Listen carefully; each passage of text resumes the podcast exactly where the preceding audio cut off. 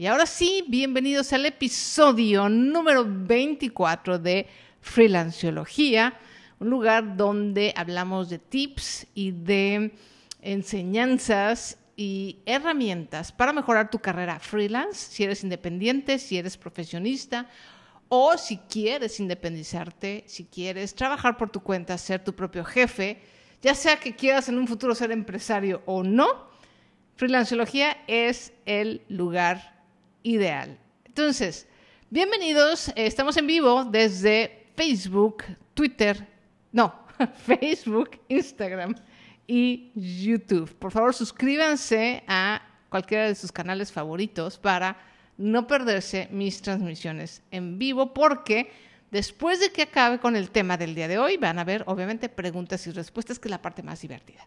¿Ok? Entonces, muchas gracias por sus corazones, gracias por comentar, gracias por darle like porque eso me ayuda a que más personas vean estas transmisiones y este podcast, ¿ok? Entonces, ¿cuál es el tema del día de hoy? Hoy les voy a hablar de el kit, digamos, el kit financiero que todo freelance debe tener. ¿Y a qué me refiero con kit financiero? Eh, financiero, perdón. Suena bonito eso, financiero, financiero. No, ¿a qué me refiero con kit financiero? Es las, los elementos para ayudarte con tus finanzas que todo freelancer debe tener. Y esto es importante porque, pues nadie nos dice, ¿no? Nadie nos enseña, nadie te enseña a ser freelance, nadie te enseña eh, a manejar el, el dinero. Entonces es súper importante saber decir, bueno, ¿qué es lo que tengo yo que tener en cuenta? Y bueno, antes de empezar les quiero también decir que ya está el Instagram de Freelanciología. Es uh, obviamente instagram.com, diagonal Freelanciología, si me quieren seguir por allá. Eh, lo vas a dejar grabado, se queda grabado. Sí, creo que ahora en Instagram ya nos permite dejar grabado eh, en, Instagram TV. Entonces, creo que sí. Pero sí, se queda grabado en YouTube, se queda grabado en Facebook y lo vamos a subir a Spotify y a Apple Podcast. Entonces, bueno, ya que vayan a seguir a Instagram, el Instagram de Freelanceología, por favor, quiero que crezca esa cuenta. Y eventualmente me gustaría, bueno, después hacer las transmisiones por allá. Pero bueno, mientras lo hacemos aquí en Blogilana. Está todo chueco aquí mi micrófono. Entonces, ser freelance, la verdad es que tiene muchísimas ventajas. Eh, tiene muchas eh, pros, ¿no? Como escoger tus horarios, escoger a tus clientes, una serie de cosas que seguramente muchas personas que no eran, eh, hola, somos pincha, hola, eh, que no habían sido freelance y que ahora tuvieron que trabajar por su cuenta desde casa, se dieron cuenta de algunas de las ventajas. Obviamente tiene desventajas, pero también tiene muchas ventajas. Pero de lo que nadie habla y por lo menos nadie contempla son las responsabilidades, ¿no? Tenemos varias responsabilidades como freelancers, sobre todo financieras, que a lo mejor podemos ser muy buenos en nuestro trabajo, podemos ser de veras, así como decimos en México, unas pistolas para lo que hacemos, pero toda esta parte financiera la dejamos de lado y no tenemos ni idea de por dónde comenzar. Entonces, esta es una importante lista, por favor. Ahora sí que si tienen papel, pluma o algún device en el que puedan anotar, háganlo, porque aquí viene el kit financiero. Punto número uno, y esto medio lo platicamos, si ya, vieron el reto freelance o eh, escucharon la temporada número uno del podcast, bueno, algunos de estos puntos los tocamos, pero esta es una pequeña lista. Número uno, fondo de emergencia. Fondo de emergencia, amigos, no puede faltar. Es el, es indispensable. Es así como, como, como el agua oxigenada, ¿no? Del, del, del, kit de emergencia, ¿no? Del kit de, de curación el fondo de emergencia. Debe de ser más o menos, por lo menos tener un mes de tus gastos, por lo menos empezar, pero lo ideal si eres freelance, fíjense nada más, si eres freelance, lo ideal es tener de, de 3 a 12 meses.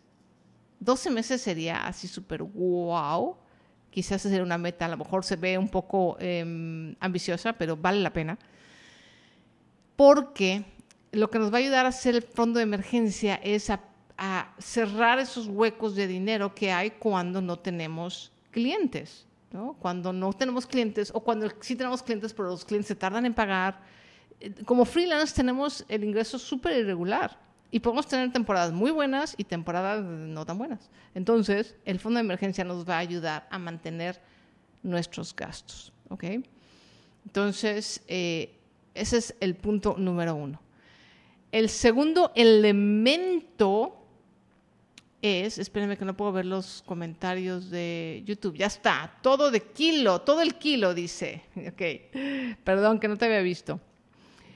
El segundo punto son los seguros. Esto es algo que también, y esto culturalmente, tanto en México como en general en Latinoamérica, no nos gustan los seguros, no los usamos, creemos que todas las aseguradoras son unas tranzas.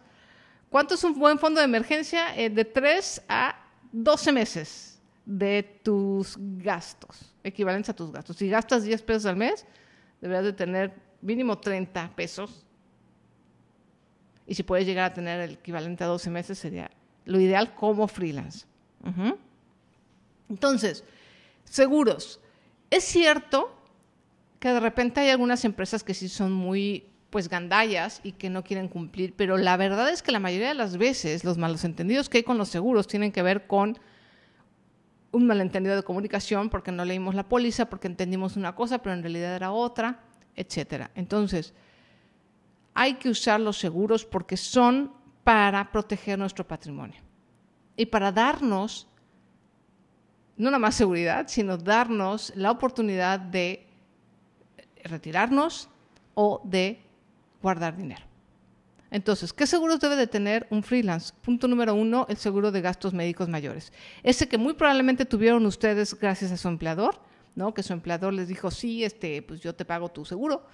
Súper importante, seguro de gastos médicos mayores. Aunque tengan IMSS, aunque tengan el seguro social, el seguro popular, el seguro lo que sea, Seguro. ¿Qué aseguradoras eh, recomiendo? Mira, en general las aseguradoras casi todas son muy parecidas.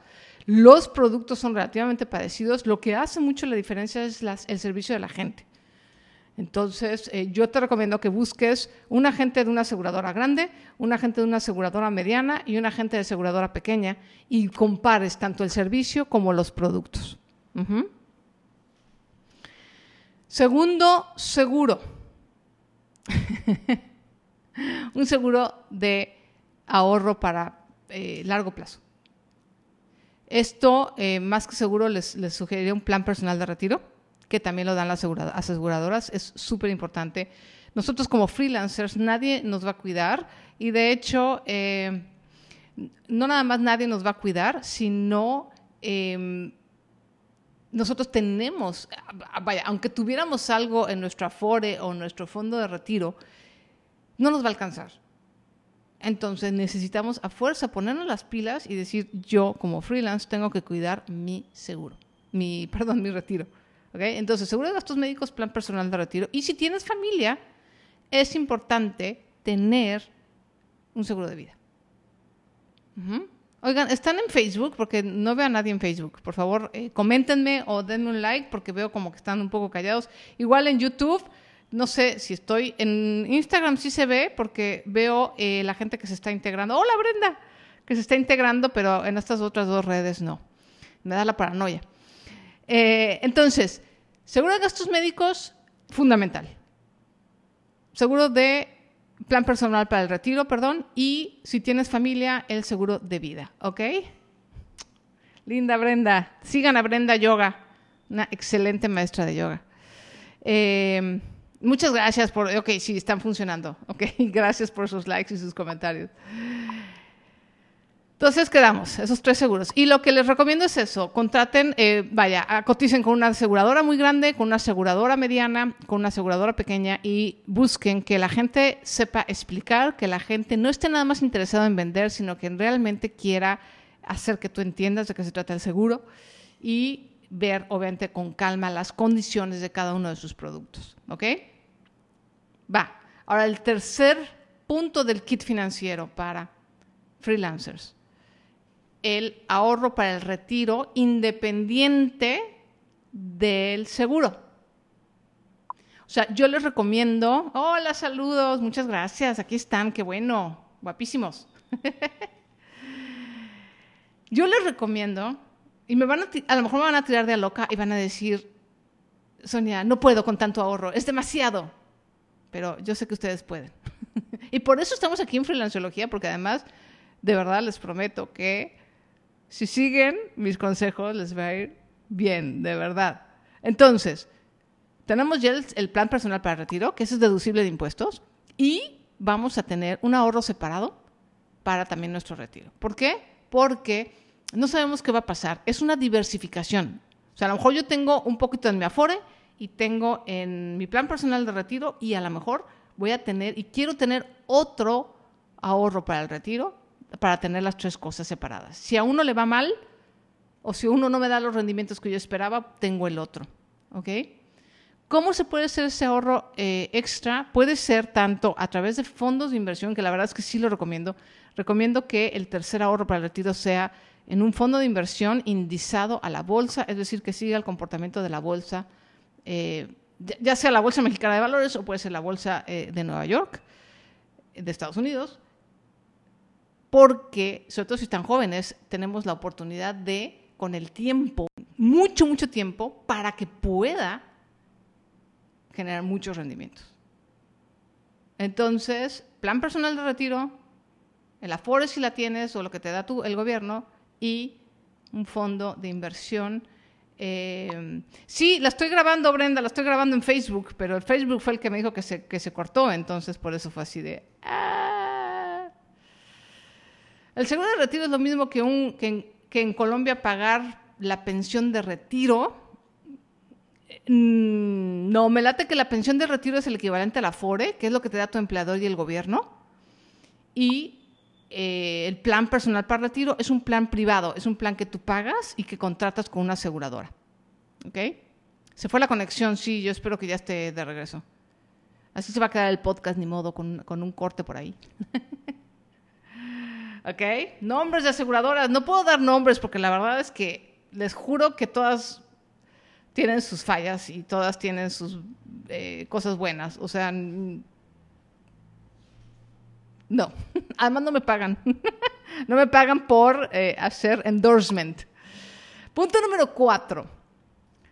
Hay que deducir impuestos, pagar impuestos, deducir lo correcto. Necesitamos tener nuestra contabilidad al 100 y para ello necesitamos un buen contador. Entonces, es importante. Hay muchas personas que de pronto me dicen, oye, eso es que yo no me he dado de alta, eh, no sé si me doy de alta, si no tense de alta. A lo mejor no inmediatamente. Eh, me dice Adris, ¿cómo fue el tercero? Eh, sí, es un fondo de inversión que, siga el comportamiento de la bolsa, ya sea la bolsa de tu país, la bolsa de Nueva York, para que tenga un rendimiento mucho más grande y lo puedas dejar ahí más de 15 años. O sea, la idea de un fondo de inversión indizado a, bolsa es, es un dinero que vas a estar aportando y que vas a dejar ahí más de 10 años porque eso te va a dar bastantes buenos rendimientos. El chiste de la bolsa es el tiempo y dejarlo ahí madurar, madurar, madurar. Hagan de cuenta que es como una fruta que se tarda un montón en madurar. ¿Ok? Entonces necesitamos eh, un contador que sepa de leyes, un contador que también explique bien. Ay, porque luego hay contadores que de verdad que parece que hablan en chino, mandarín, no sé. Y eh, que nos atranza, porque también hay gente muy tranza es todo un arte, ¿eh? es todo un arte. Empezar a contratar proveedores como freelance es, es, todo un arte. Entonces, bueno, necesitamos un contador. Ese es el punto número cuatro de nuestro kit financiero. Y punto número cinco son las vacaciones. Ya no me acuerdo cuándo lo hablé, pues según yo tengo la idea de que lo hablé recientemente. Em, hay que tomar vacaciones. Ah, en, el, en el mentoring, en el mentoring de freelanciología. Eh, tenemos que ponerle fecha a vacaciones y ahorrar para nuestras vacaciones, amigos, porque una de las cosas que nos pasa como freelancers es que nos engolosinamos trabajando, trabajando. Hola, Yatsiri, qué gusto verte por aquí. Nos engolosinamos trabajando, trabajando, trabajando. Y empujamos las vacaciones, ¿no? Es así como luego y después, es que no tengo dinero. Te empieza a ir bien y te empiezan a llamar. Y entonces, no, pues es que ahorita no puedo salir de vacaciones, etcétera. Chicos, es súper importante. Financieramente, fíjense nada más lo que les voy a decir, que su mente y su cuerpo tome vacaciones. Necesitan para prosperar, para tener éxito, necesitan salir de vacaciones. ¿Ok?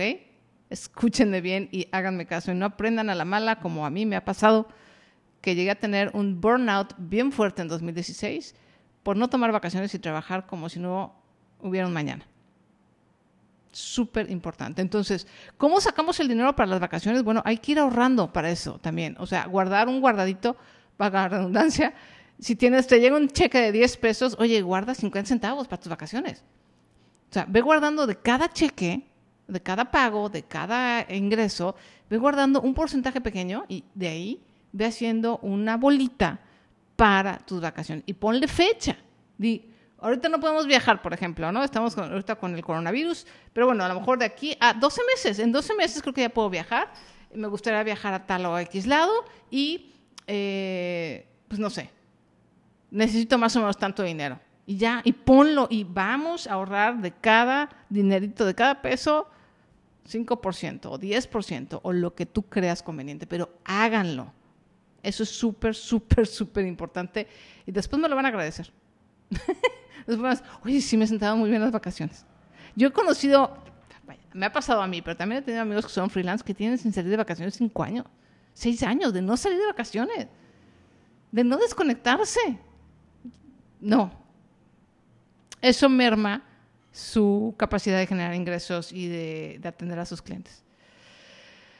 Punto número 6 de nuestro kit financiero, tener un lugar especial para trabajar. Eso lo habíamos platicado también en el reto freelance en la primera temporada del podcast y es, es, importante, si estás en casa, tener y destinar un lugar especial para trabajar. O sea, mentalmente también nos, nos mantiene en esto es trabajo, esto es casa. Tenemos que separar nuestras áreas de trabajo, aunque sea en el mismo lugar.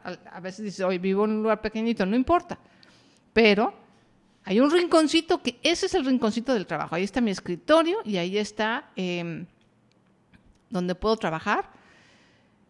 Y cuando me paro en ese escritorio, ok, ya no estoy en mi oficina. Eso de veras también, eh, vaya, mentalmente te ayuda a enfocarte, te ayuda a ser mucho más productivo. Y es algo que nos ayuda a ordenarnos mentalmente y obviamente eso ayuda al orden financiero. El número siete es cuidar el crédito. Amigos, de verdad, todos debemos de cuidar el crédito, pero más cuando somos freelance, por lo mismo que nuestros ingresos son variables. O sea, un día tenemos dinero, otro día no tenemos dinero y las deudas no perdonan. O sea, las deudas hay que pagarse con tiempo y forma, igual que las, las cuentas, ¿no? Entonces, muy importante tener cuidado con el crédito, aprender a manejar el crédito no usar el crédito como, ay, no me pagó el cliente, chin, bueno, me financió con la tarjeta y luego ya cuando me pague, le pago. No, por favor, evítenlo en la medida de lo posible. Traten de mantener sus deudas al mínimo, sobre todo cuando estamos empezando, cuando estamos empezando, cuando no hay un flujo de clientes tan regular, cuando todavía no tenemos nuestro fondo de emergencia, es el momento de cuidar muchísimo el crédito y usarlo lo menos posible. Punto número 8, obviamente, es aprender finanzas. Esto es clave en el kit financiero freelance. Aprender de finanzas. Obviamente, eh, gracias, están escuchando esto, están en estos en vivos, estamos eh, en este podcast, pero sí es importante hacer un estudio más profundo de cómo manejar el crédito, de cómo, eh, cómo lo, básico de invertir, em, cómo hacer tu registro de gastos, etcétera es parte, digamos, de unas finanzas sanas, es parte de tu kit. Mucho de esto lo voy a dar aquí en Financiología, mucho ya está en blogilana.com, hay mucha información de cómo manejar tu dinero eh, con ingresos irregulares, de cómo manejar el crédito, cómo salir de deudas, eh, cómo hacer el registro de gastos, etcétera. Esa información ya está. No soy la única persona ahorita que habla de finanzas personales, bueno, de hecho, yo creo que de dos años para acá ha habido un boom ¿no? De, personas que hablan de esto. Entonces, no nada más está el recurso que tengo yo, sino muchas personas. Eh, entonces, no, ahora sí que no hay pretexto. no hay pretexto. Y además, mucha de la información es completamente gratis, ¿no? Como este podcast. Y número nueve, para finalizar, y esto también es vital para una kit financiero de freelance, es diversificar tus ingresos. Súper importante, amigos no dependan de un solo cliente, no dependan nada más de eh, un solo producto, diversifiquen. Por ejemplo, eh, a lo mejor eres dentista y tienes un consultorio. Muy bien. Pero no dependas nada más de la gente que llega a tu consultorio. Puedes vender cepillos especiales. Puedes eh, vender clases ¿no? de, cómo de cómo cepillarte, de cómo cuidar los, los dientes, de cómo puedes hacer seminarios para compañeros dentistas. O sea, hace tener aunque sea alrededor de tu propia actividad, pero tener un, eh, diferentes formas de ingreso. Porque el día que baje, por ejemplo, ahorita, ¿no? Que la gente no podemos ir al dentista. De hecho, yo tengo que ir al dentista y no he podido ir. Pero bueno, si tienes otras fuentes de ingresos, si puedes vender cepillos, si puedes vender clases, si puedes eh, hacer cosas relacionadas con la higiene bucal y con el cuidado dental, pero que no sea atender pacientes directos, vas a garantizar que tengas algo de ingreso. A lo mejor no, no es lo mismo porque siempre tenemos una fuente de ingreso más fuerte que la otra, pero sí es importante tener esta diversificación. ¿Ok? Entonces ahí lo tienen amigos. Hola Pili, qué gusto verte. Eh, les voy a hacer un, recuento rápido del kit y entramos ahora sí de lleno a las preguntas. El número uno es fondo de emergencia de 3 a 12 meses si eres freelance, equivalente a tus gastos. El número dos es seguro. Vamos a tener tres seguros. El seguro de gastos médicos, el seguro de eh, plan personal para retiro y el seguro de vida si tienes gente que depende de ti. Si todavía no tienes gente que depende de ti, puedes dejar el seguro de vida para después. Punto número tres, ahorro para el retiro propio o independiente, que sea algo que te deje mucho más rendimientos. Yo recomiendo un fondo de inversión indicado a la bolsa y asegúrate que tu dinero se va a quedar ahí más de 10 años para complementar el plan personal de retiro y el plan de retiro que tenga tu empleador o que hayas tenido tú cuando trabajabas para alguien más. Punto número cuatro, estar bien con Hacienda y contratar un muy buen contador. Punto número cinco, planear tus vacaciones y ahorrar para tus vacaciones y que sea algo que hagas de manera constante. Punto número seis, ten un lugar especial para trabajar. Siempre, siempre, siempre, siempre. No trabajes desde, tu cama ni trabajes desde tu comedor. De verdad, créanme, mentalmente no ayuda. Cuida el crédito. No uses el crédito a menos que sea estrictamente necesario. Úsalo lo menos posible y ten las deudas a raya, de verdad. Aprende de finanzas y no tengas una sola fuente de ingresos. Diversifica tus ingresos. Entonces ahora sí, chicos, vámonos a las preguntas, un ratito de preguntas. Ay, muchas gracias, Edgar. ¿Qué preguntas tienen en relación a este kit financiero de, para freelancers? Muchas gracias por esos corazones, por eso Think and Grow me dice, gracias por estos tips. No, hombre, de nada. De verdad, son cosas que cuando yo empecé, eh, no, tenía estos datos. O sea, es como una lista de cosas que, ok, si no las tengo, ok, estos son mis... Es como tu plan financiero de lo que tienes que tener en orden. Y pongo el orden de, la casa y pongo las vacaciones porque créanme que son cosas que influyen en tus finanzas. Es buena época para invertir en construcción Alejandro depende, y eso creo que lo puse en mis historias, eh, en mis stories de, Instagram. Eh, si no tienes un fondo de emergencia, si tienes muchas deudas y si no sabes cómo va a estar la estabilidad de tus ingresos en los próximos ocho meses, ahorita no recomiendo invertir en cosas tan grandes como construcción, una casa, cosas arriesgadas, porque no sabemos, o sea, obviamente como son cosas arriesgadas, son cosas más grandes, si no estás estable, estable financieramente, no puedes tomar esos riesgos. Si algo pasa mal, te va a ir muy mal. Entonces, para invertir en forma, invertir en serio, porque yo lo, que estoy hablando de invertir en un fondo de inversión, le estoy hablando de ahorrar, no sé, o sea, 50 dólares, 100 dólares al mes en un fondo de inversión a 20 años. O sea, no es una inversión arriesgada, no es una inversión donde está en juego tu, patrimonio, ¿no? O sea, ahorita no es momento de arriesgar porque está toda el agua revuelta. ¿Sabes? O sea, todo, todo está, no sabemos qué va a pasar, no sabemos si vamos a seguir teniendo trabajo o no. Eh, cuando se calmen las aguas, no sabemos si nuestros clientes van a regresar, si nuestros clientes van a necesitar otra cosa. No sabemos nada. Entonces, por eso, eh, cuidado con esas inversiones. Dice, en México, ¿qué institución se pueden adquirir fondos indexados? Puedes hacerlo a través de incluso a través de los bancos, hay algunos bancos que tienen esa opción para, para, las cuentas a la vista, las cuentas corrientes. Puedes hacerlo a través de Grupo Bursátil Mexicano, puedes hacerlo a través de BlackRock México, eh, puedes hacerlo a través de Franklin Templeton. Busca fondos de inversión en México, en Google, y te van a aparecer varias empresas. Y obviamente nada más hay que verificar que estén. Todas estas que te digo están eh, reguladas por la Comisión eh, Nacional Bancaria de Valores. Entonces trata de que las instituciones a las que te acerques estén reguladas. En todo, todo el kilo, todo necesita disciplina. ¿Tú cómo le hiciste para esta disciplina? Fíjate que tengo un post al respecto. Ya no me acuerdo exactamente qué dice el post, pero busca blogilana.com, blogilana, blogilana disciplina, y ahí va a aparecer el post. La verdad, mucho es también hábitos. O sea, y eso lo enseño en Conquista tu registro, eh, es más fácil generar hábitos y generar rutinas que nada más la pura disciplina, porque la, pura disciplina requiere como de la fuerza bruta, de la fuerza de voluntad. Y pues esa nada más llega hasta cierto punto, ¿no? O sea, y algunos a veces la tenemos débil. Eh, de hecho, hay días que tenemos mucha fuerza de voluntad, hay días que la tenemos, pero vaya, así bajita, bajita o, o no existente. Entonces, generar rutinas y generar eh, buenos hábitos en general nos ayuda más que la disciplina. ¿no?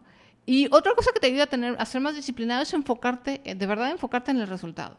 O sea, decir, bueno, a ver, ¿qué realmente quiero? Y estar claro en lo que quieres y decir, bueno, sí, a lo mejor ahorita tengo que pasar por esto medio floja, me da flojera registrar mis gastos, me da flojera este, ahorrar, ¿no? Eh, porque además, generalmente causa más placer gastar que ahorrar, ¿cierto? Entonces, pues, queremos el placer inmediato de gastar. Pero al final del día, ahorrar nos va a dar otro placer, aunque sea diferente y no sea tan inmediato. Entonces, tener el enfoque en eso te ayuda muchísimo. Eso es lo que a mí me ha ayudado. Pero busquen Blogilana y Disciplina y ahí viene un post que hice un post que hablé muy bien al respecto. Hola Celia, ¿cómo estás? Ana dice, yo ahorro mil pesos en un plan de ahorro a 25 años y pues está muy bien, no me afecta económicamente. Exactamente, esa es la idea. La idea es, sobre todo en plan personal para el retiro y tu em, fondo de inversión, es que sea una cantidad de dinero que no te ponga, o sea, que ahorita no digas, híjole, me duele pagar, pero que sea a largo plazo y que se pueda hacer una muy buena ronchita de dinero. Soledad me pregunta en Facebook, ah, ¿a corto plazo los CETES son una buena posibilidad? Los CETES son una muy buena posibilidad, desafortunadamente debido a la crisis que estamos viviendo ahorita y la crisis en la que nos ha puesto el gobierno federal.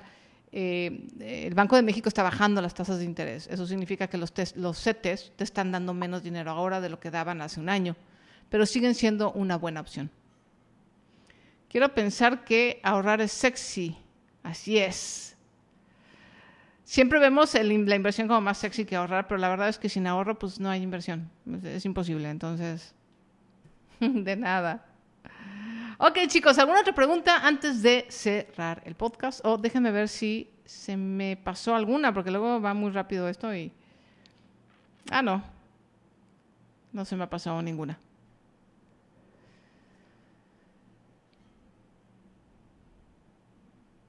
Bueno, si no tienen ninguna pregunta más, les agradezco muchísimo que estén aquí en vivo, les agradezco sus likes, sus comentarios, eh, su ayuda para difundir este podcast. Eh, muchísimas gracias. Recuerden que me pueden escuchar también en YouTube, Instagram, Facebook, Spotify y Apple Podcast. Si les gustó, por favor déjenme una reseña, déjenme eh, una reseña en Apple Podcast. Alejandro dice, de nuestros ingresos, ¿cuánto es lo máximo que debemos gastar en seguros? Pues no hay una fórmula, Alejandro, no hay así una fórmula a rajatabla, pero obviamente debes de procurar que no interfiera con tus gastos eh, de, vida, ¿no? O sea, con la comida, con la renta, etcétera. Entonces, es un número que tienes tú que hacer. ¿Por qué me molesta pagar seguros, pero veo que es necesario? Sí, ¿sabes qué pasa con los seguros? Los seguros molestan porque son cosas que no recibimos. O sea, yo estoy pagando un dinero y no, no recibo la televisión, no, no estoy comiendo, no recibo el beneficio de forma inmediata y eso es causa una como disonancia mental, ¿no? O sea, dices, pues estoy tirando el dinero. Pero la verdad es que sí, los seguros te protegen. Si te enfermas, si... Imagínense, ahorita con el COVID, tocamos madera, que nadie se enferme, nos llegamos a enfermar y nos tienen que intubar, si lo tenemos que hacer en un lugar privado, ¿cuánto va a costar eso? Entrar a un cuarto de terapia intensiva privado no cuesta menos de 35 mil pesos al día. ¿De dónde va a salir ese dinero? Entonces, abusados. La última pregunta. Eh, Cusi dice, ¿qué tanto se puede confiar en el Afore? Hemos visto que no han tratado de una manera eficiente y a veces parece que el gobierno sigue metiendo la mano y no da mucha seguridad. Sí, desafortunadamente, hasta hace, yo todavía en 2013, 2014 los, los, ah, las Afores estaban muy bien, pero ahorita han bajado y sí, vaya, el, el, gobierno de México eh, pues está amenazando con que, con que quiere meterle mano a las Afores. Entonces, ahorita, hoy por hoy, yo no metería dinero nuevo. O sea, el que tengo ahí, pues ahí está. Y si pueden sacarlo, la verdad es que sí sáquenlo, porque no sé qué va a pasar con este nuevo gobierno, honestamente. Es triste, pero así es. Ah, ¿Nos puedes compartir un ejemplo de fondo indexado? No lo entiendo aún. Eh, básicamente un fondo indexado, eh, eh, más que ejemplo, es la, Bolsa Mexicana de Valores, por ejemplo, tiene un índice de precios y cotizaciones. Ese índice está conformado por, no me acuerdo cuántas empresas, creo que son 32 empresas. Y lo que sucede es cómo se van moviendo esas empresas, generan ese índice, generan un promedio, por así decirlo, ¿no?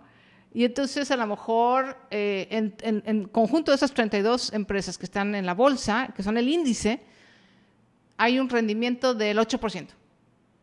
Entonces, los, todos los demás fondos que sigan el comportamiento de esa, de la bolsa, van a tener también un rendimiento aproximado del 8%. O sea, conforme la bolsa suba o baje, tu fondo va a subir y va a bajar.